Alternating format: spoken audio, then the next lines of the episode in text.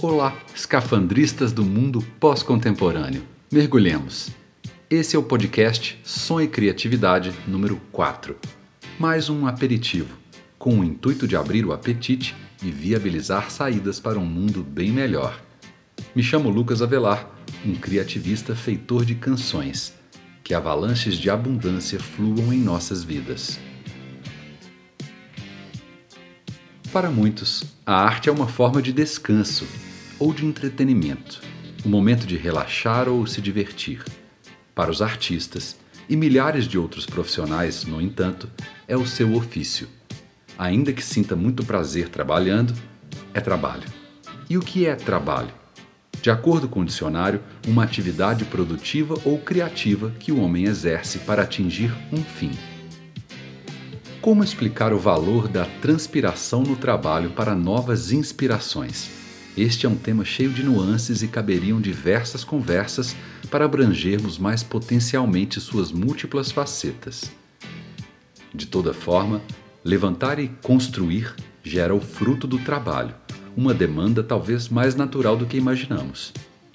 O animal procura alimento, a planta absorve luz e nutrientes da terra, o homem procura evoluir. Mas essa evolução impõe sobre outros homens uma forma justa de trabalho? Longe de termos a resposta, de algumas coisas nós sabemos. Todos buscam descanso após o trabalho. As profissões têm diferentes níveis de reconhecimento e, portanto, diferentes salários. Alguns trabalhos pagam tão mal que as pessoas precisam de dois ou três trabalhos para poderem viver. A criatividade, imbuída de altruísmo, deverá buscar soluções para equilibrar as balanças, para buscar relações mais sustentáveis de trabalho, tanto entre os homens quanto dos homens com a natureza. Que tal se encontrarmos algo que, apesar das adversidades, seja útil ao meio, sob qualquer aspecto, e sendo trabalho, nos dê condição de viver com honra, autonomia, ofereça uma sensação de justiça pelo tempo e energia dedicados àquilo e o trabalho possa se tornar não peso, mas parte da nossa natureza neste tempo atual.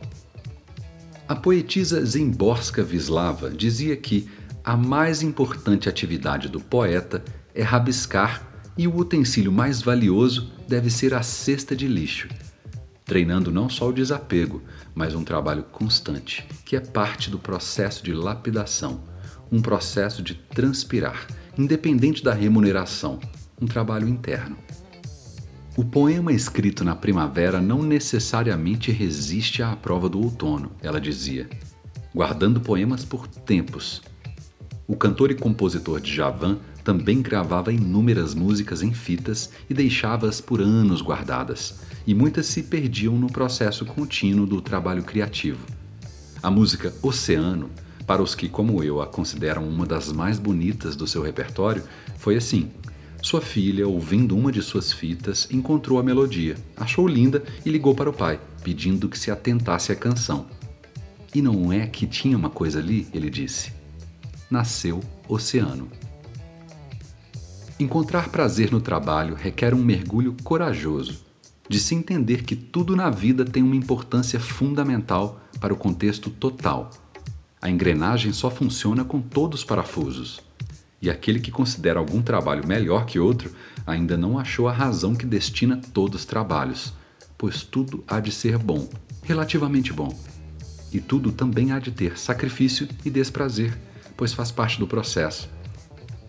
Ou você nunca viu um fisiculturista fazendo cara de dor levantando peso? É o preço que se paga.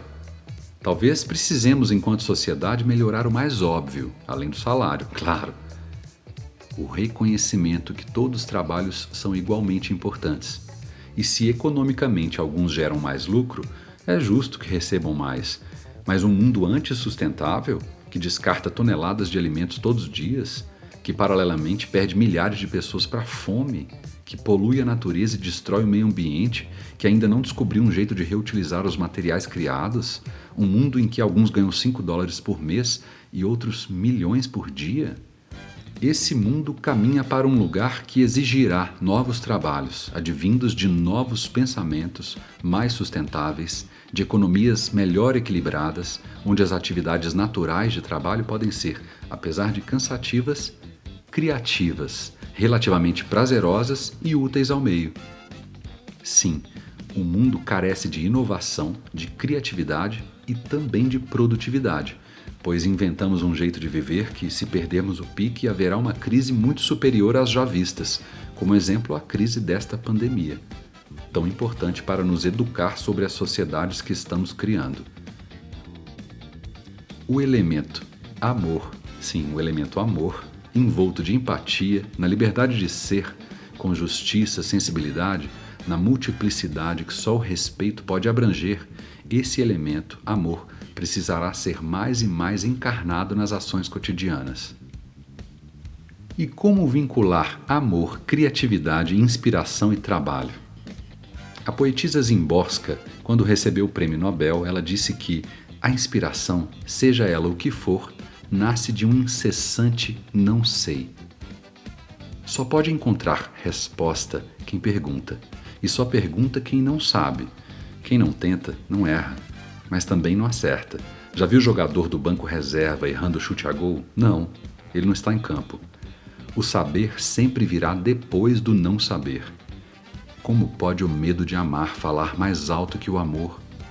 Tenha coragem, trabalhe e aceite suas emoções, se você não está morto. Talvez o caminho seja feito por aqueles que acreditam no que fazem e fazem porque acreditam pela razão de caminhar. Percorrer é parte do processo, e o processo é feito de trabalho, amor, paixão, razão, vontade. A arte não vai salvar o mundo, mas sem ela, que impossível essa travessia.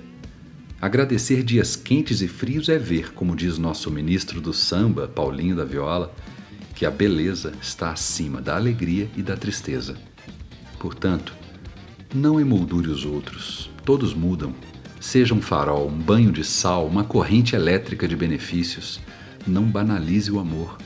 Cante sozinho, assovie nas calçadas, dê bom dia, pare de reclamar, ajude, ofereça o que você precisa. Alcance a voz amorosa. O tempo é o algoz do impaciente, portanto, tenha paciência. Vista sua melhor roupa antes que ela não lhe sirva mais. Vista-se também dos melhores sentimentos, antes que eles busquem outros anfitriões. Torne a felicidade sua permanente inquilina. Diga para ela todos os dias: Enfim, de tudo que há na terra, não há nada em lugar nenhum que vá crescer sem você chegar. Bom trabalho. Vamos juntos e haja coração. Até o próximo mergulho, caros escafandristas.